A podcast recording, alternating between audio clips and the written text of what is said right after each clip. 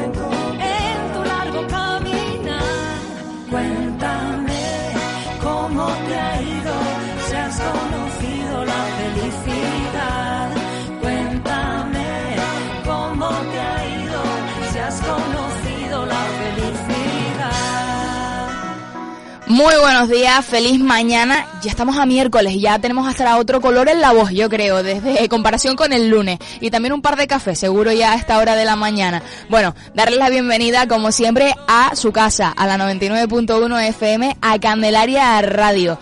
Si ayer en Cuéntame ustedes saben que hablábamos de actualidad municipal con la alcaldesa de Candelaria, con Mari Brito, hoy vamos a hablar también de actualidad, pero desde otro punto de vista y nos vamos a ir un poquito más a nivel nacional. Y por eso, además, tengo que confesar que ya echaba de menos este, este encuentro, que se ha demorado más de lo que debería. hoy tengo conmigo para comentar diferentes eh, aspectos de la actualidad política eh, desde diferentes estrategias, como bien les apuntaba, a eh, la senadora Olivia Delgado. Muy buenos días. Muy buenos días, eh, Sofía, y muy buenos días a los oyentes de Candelaria Radio. Un auténtico placer. Además, Olivia, conectamos hoy Candelaria con Madrid. Sí, sí, estoy en Madrid. Estamos en el Pleno del Senado, ahora mismo debatiendo la ley del cambio climático y la transición energética. Y pues bueno, mm, es un placer para mí poder atenderte para, para contar pues a todas estas personas que nos están oyendo eh, eh, eh qué estamos trabajando, qué estamos haciendo ahora mismo. Por supuesto, seguimos con ese ejercicio de transferencia, seguimos con, bueno, con esas ganas de divulgar y, hacer llegar eh, el trabajo eh, de forma clara y de forma cercana, bueno, pues hoy a los oyentes de Candelaria Radio. Olivia, antes de empezar, por supuesto, desde la última vez que nos vimos, ¿cómo estás? ¿Qué, qué tal ha ido todo? Bien, pues estoy bien eh, mm, trabajando ahora mismo y además porque nos apasiona y nos ilusiona a los dos, a las dos, ¿no? En una ponencia sobre inteligencia artificial en el Senado. Y, y bueno, eh, en lo que cabe estoy bien en esta situación tan eh, extraña que estamos viviendo, ¿no? Lo importante ahora mismo es tener salud y en ese sentido estoy, estoy bien y, pues muy ilusionada con el trabajo que estamos desempeñando porque afrontamos retos importantísimos para, para Canarias ¿no? y para nuestros municipios también. Bueno, pues yo creo que, que, es un reto importante, como bien apuntabas, y un reto que además es de estos que vinculados a la, a la tecnología, que al fin y al cabo eh, de estas cuestiones que vamos a ver revertidas en la vida día, en la vida diaria de, de los ciudadanos y de las ciudadanas, con lo cual creo que es importante y es por eso que hoy eh, vamos a tratar en este Cuéntame eh, el plan de recuperación y transformación y resiliencia que además ayer fue al Consejo de Ministros. Sí, efectivamente, ayer el plan fue al Consejo de Ministros, eh, ahora se remitirá a Bruselas y en, un plazo aproximadamente de, dos meses, pues, eh, pues irá al Consejo de Asuntos Económicos y Financieros de la, de la Unión Europea. Em, pero el, el Gobierno de España ha hecho un, un trabajo importantísimo para ir eh, para poder ir adelantando los fondos e ir avanzando en, en, esas inversiones que, que, tiene que asumir nuestro país para, para encaminar esta, esta situación después de, de la pandemia que estamos viviendo, ¿no? Y, lo tenía tan claro el gobierno que no podía eh, esperar a que llegaran esas transferencias que lo que se hizo fue incorporar 27 mil millones de euros en los presupuestos generales del Estado para darle ese encaje y anticiparnos y empezar pues a, poner en marcha esas, esas eh, medidas, ¿no? En este sentido, el plan que se ha, que se ha enviado a Bruselas eh, tiene cuatro ejes fundamentales para un país más verde y más digital, para modernizar precisamente el tejido productivo, impulsar el crecimiento y el empleo, pero no cualquier tipo de empleo, y reducir pues esas brechas que todavía tenemos, esas brechas territoriales, esas brechas sociales y esas brechas de género. Eh, nosotros en Canarias, por ejemplo, lo, lo, vivimos, ¿no? Como eh, hay más paro femenino, como en, eh, la temporalidad en el empleo es más alta para las mujeres, o como simplemente por, por estar más lejos de, la península, por esa distancia que nos separa de la península, eh, pues a lo mejor tenemos eh, acceso a menos oportunidades o incluso en, en, el, en, el, ámbito rural, ¿no? Nosotras somos de pueblo, por ejemplo, en las zonas eh, más rurales de Candelaria o en las zonas más rurales de Arico, pues precisamente este plan tiene un enfoque para ir reduciendo todas esas esas brechas, ¿no? Esas, esas diferencias. Y quiero mm, también explicar, Sofía, porque mucho se ha hablado de que el plan no solo tiene una serie de medidas, sino también mm, para esas para, para ejecutar esas inversiones, sino que también eh, lleva aparejado una serie de reformas. En total el plan tiene 110 inversiones y, y 102 reformas, ¿no? Pero las reformas no son cualquier reforma, son reformas para corregir los desequilibrios que venimos arrastrando en nuestro país, en las distintas comunidades autónomas, eh, desde hace mucho tiempo, como puede ser, como estábamos hablando, eh, la alta temporalidad, la precariedad en el empleo, el alto paro juvenil. Es decir, son reformas para mejorar nuestra economía, para mejorar nuestra vida y, y, para avanzar, pero avanzar en, de una manera justa, la verdad es que eh, es un tema que yo creo que, que, es de reclamo y que es importante que la ciudadanía esté informada, por eso queríamos tratarlo y desgranarlo hoy en el programa, pero sobre todo me quedo con una cosa y es, eh, bueno, que me resulta interesante todos estos datos que nos has dado sobre el desequilibrio y sobre todo también de la importancia, ¿no? Sobre todo hablamos de desarrollo rural, hablamos de, de la gente de medianías, como yo misma que me incluyo, de, de las medianías de Candelaria, pero sí que es cierto que hay otra cuestión que creo que es importante tratar, Olivia, y es... Eh, eh, el tema de las competencias digitales, porque es verdad que vamos a intentar crear esos entornos seguros, vamos a intentar que todo el mundo porque al fin y al cabo es un derecho, tenga acceso a los mismos, pero eh, volvemos a un tema que por supuestísimo tiene que, contemplarse, ¿no? Como es la de la educación y esa alfabetización digital, que creo que es otra de las grandes tareas eh, y compromisos que debiera pues tener este tipo de planes. Sí, efectivamente las competencias digitales son fundamentales. De hecho, eh, dentro de las de los eh, palancas que van a incidir más directamente en los sectores productivos y que tendrán más capacidad de transformación eh, de la economía y, y, de la sociedad, una de ellas son la modernización y la digitalización también de nuestras empresas. Y ahí hay una serie de, de, medidas como son eh, las competencias digitales, eh, la, estrategia nacional de inteligencia artificial, la modernización de nuestras empresas y también todo lo que tiene que ver con la conectividad digital y el despliegue 5G. Es decir, mm, es que el plan tiene un 29% de esos fondos para la digitalización. Por lo tanto, las competencias digitales van a ser fundamentales.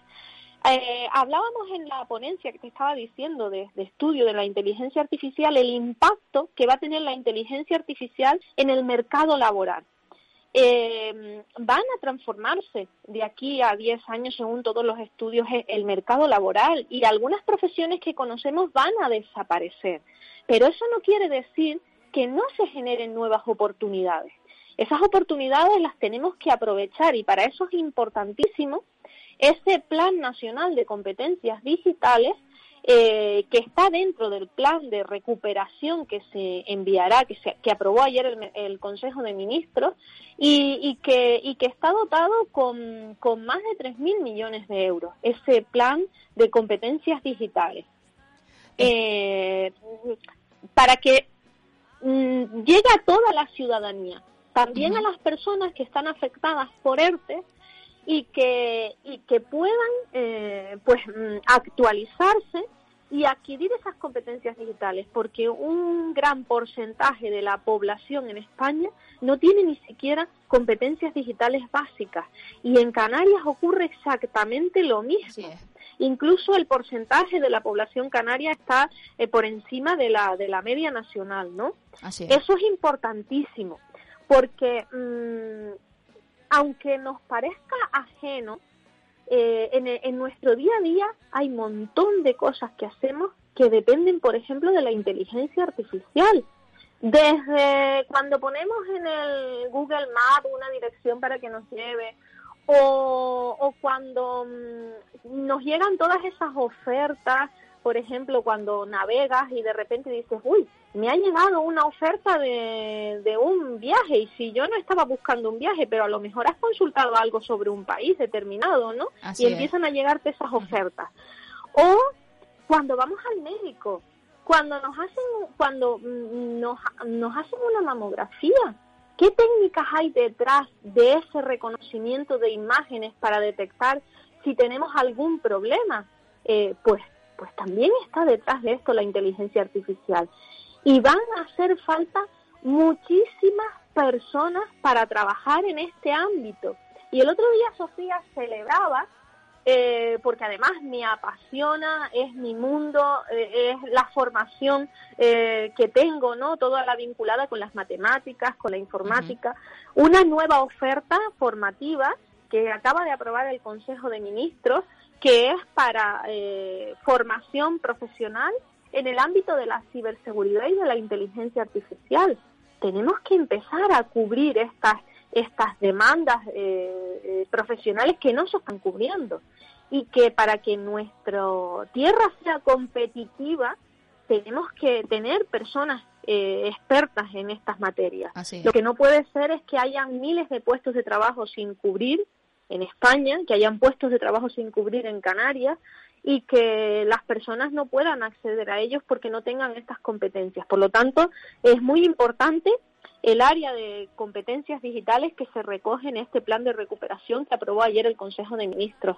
La verdad que es sumamente interesante, Olivia, poder escuchar y entender sobre todo la importancia y el antes y el después que va a marcar este plan para, para nosotros que lo estamos escuchando. Y sobre todo aprovecho porque como joven ya no solamente me bajo de mi papel de moderadora y te lo traslado mañana, el, el viernes y lo podrán escuchar también, aprovecho para decirlo por primera vez aquí en la radio, van a tener la oportunidad los oyentes de, de la emisora municipal de escuchar, eh, bueno, pues esa, esa reunión eh, con sobre la, conferencia por el futuro de Europa que se organiza desde aquí en Canarias eh, para escuchar y dar voz a la juventud de las regiones ultraperiféricas. Y yo creo que en este caso hablar de transformación digital, hablando también desde Europa de la, de la década de la digitalización, es importante eh, que una, una región ultraperiférica como puede ser Canarias, eh, yo creo que, que es obligatorio que sea puntera, que sea pionera y que, y que es también otra de las formas que tenemos de estar cerca al fin y al cabo. Efectivamente, es importantísimo y además es importantísimas todas las contribuciones que puedan hacer los jóvenes de nuestra tierra. La juventud, sin la juventud no tenemos ya no futuro, no tenemos ni siquiera presente, por lo tanto es importantísimo eh, que en todos los, los diálogos, los foros estén representados y trasladen cuál es su postura, cuáles son sus opiniones, cuáles son sus visiones, porque eso nos enriquecerá también más el trabajo político que estamos haciendo y eh, las soluciones que podamos darle. Y estoy muy preocupada por la situación de la juventud, de la juventud canaria, que arrastramos un paro eh, tremendo, eh, pero también por, porque una región, Sofía, no se puede permitir que cuando teníamos 18 millones de turistas tuviésemos el 20% de, de paro. Y eso ocurría hace solo dos años, dos años y medio.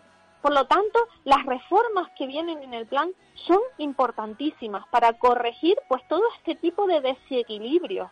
Eso no, no, no es viable para una sociedad. Así es.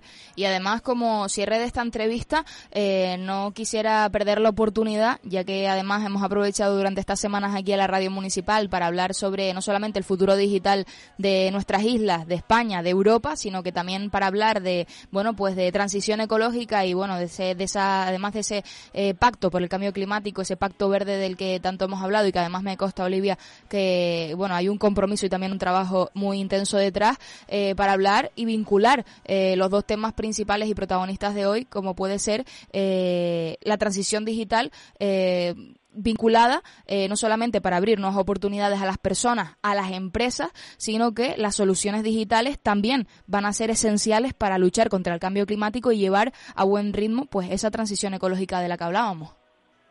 Sí, efectivamente. Otro de los mm, componentes importantes del plan de recuperación es la transición ecológica. Las inversiones vinculadas a la transición ecológica suponen el 39% de los fondos del plan.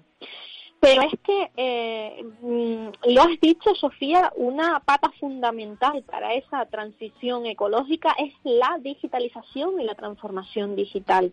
Va a jugar un papel importantísimo también la inteligencia artificial en ese cuidado del medio ambiente.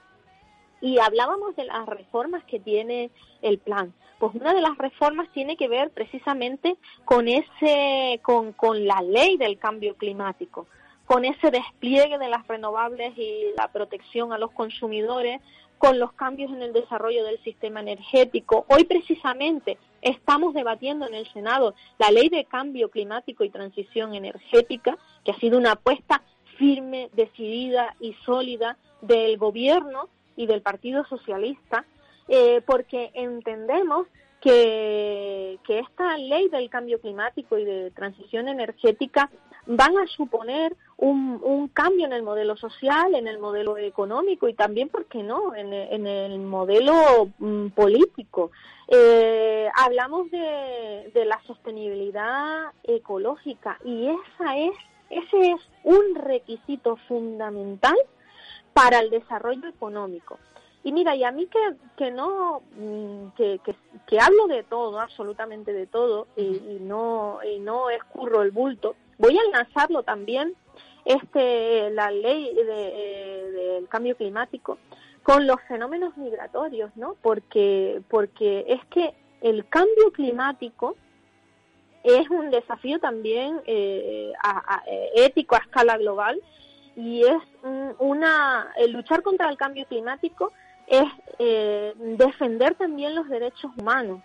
Eh, muchos de los flujos migratorios que se están dando son debidas a las hambrunas, a las sequías y a las inundaciones que, que vienen como consecuencia del cambio climático y no lo podemos olvidar. De hecho, hay más flujos migratorios debido al cambio climático que los que, mm, que, los que vienen eh, como consecuencia de conflictos bélicos.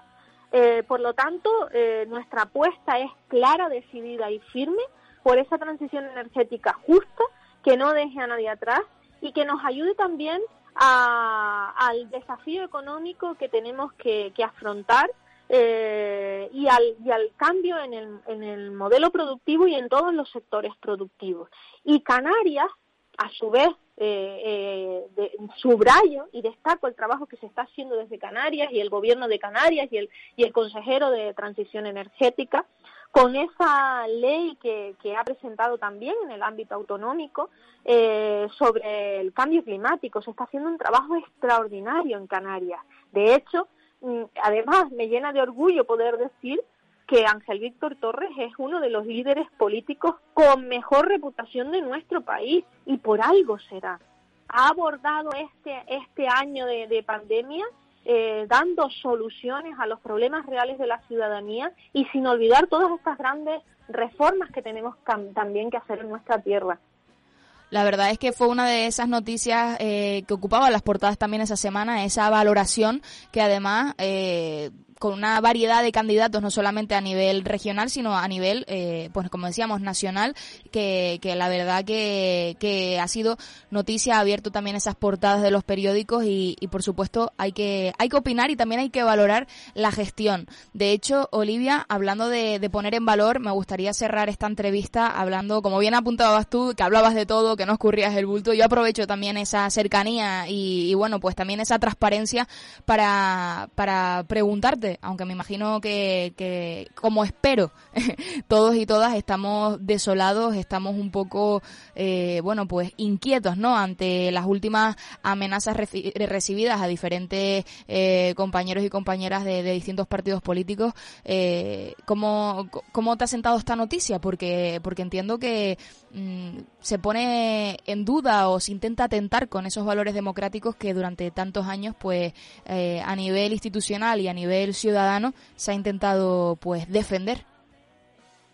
Pues mira, eh, personalmente lo veo con, con mucho desasosiego, Sofía. Mm, no puede ser que en un país democrático como España estemos viviendo esto. Y yo, hay, el refranero español es muy sabio, ¿no? De, de aquellos eh, lodos, estos barros. Uh -huh. No se puede blanquear el discurso del odio, no se puede blanquear. Hay que condenar el discurso del odio. Y, y, y, y ante el odio, democracia. Ante el odio, votar. Hay que votar.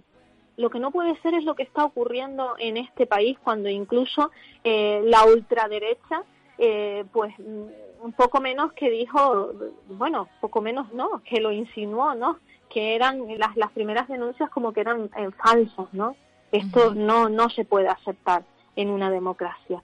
E, e incluso hoy hemos visto en el Pleno del Senado, Sofía, como la ultraderecha presentaba un veto a la ley de, del clima, eh, pues diciendo que, que, esto era falso, lo del cambio climático, ¿no? Y, y que no habían, que, que, las emisiones de CO2 eran buenas para el planeta. En fin, pues sí, entre el odio democracia. Bueno, yo creo que es una genial conclusión eh, que además tenemos que tener muy, pero que muy presente en estos días que corren. Olivia Delgado, muchísimas gracias por habernos atendido en Candelaria Radio y bueno, muchísima suerte con, con ese pleno, que vaya todo muy bien por Madrid. Muchísimas gracias, Sofía, y muy buenos días. Muy buenos días, un abrazo, cuídate. Igualmente.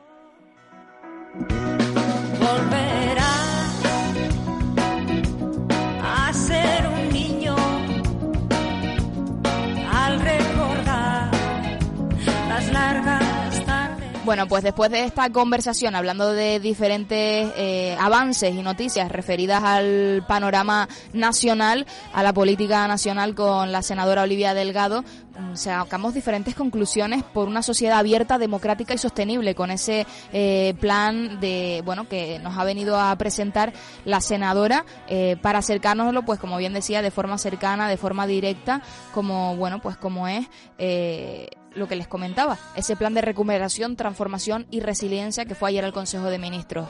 Y bueno, que al fin y al cabo, reducir las emisiones del carbono del sector digital, crear un espacio de datos para la salud, luchar contra la desinformación online y fomentar la, la, diversidad y la fiabilidad y sobre todo hablando de, en términos de, de, ciberseguridad y transformación digital, sin duda es algo que aunque pueda sonar un, copo, un, poco complejo, un poco lejano, va a ser piedra angular de los días que, que vamos a, a vivir en la próxima década. Así que bueno, ha sido un auténtico placer hacer esta transferencia con ustedes y compartir el ratito, este ratito en la mañana en Candelaria Radio. Llegamos al final del programa, como les decía, ha sido un auténtico placer acompañarles. Nos escuchamos como siempre mañana a las nueve y media. Si has conocido la felicidad,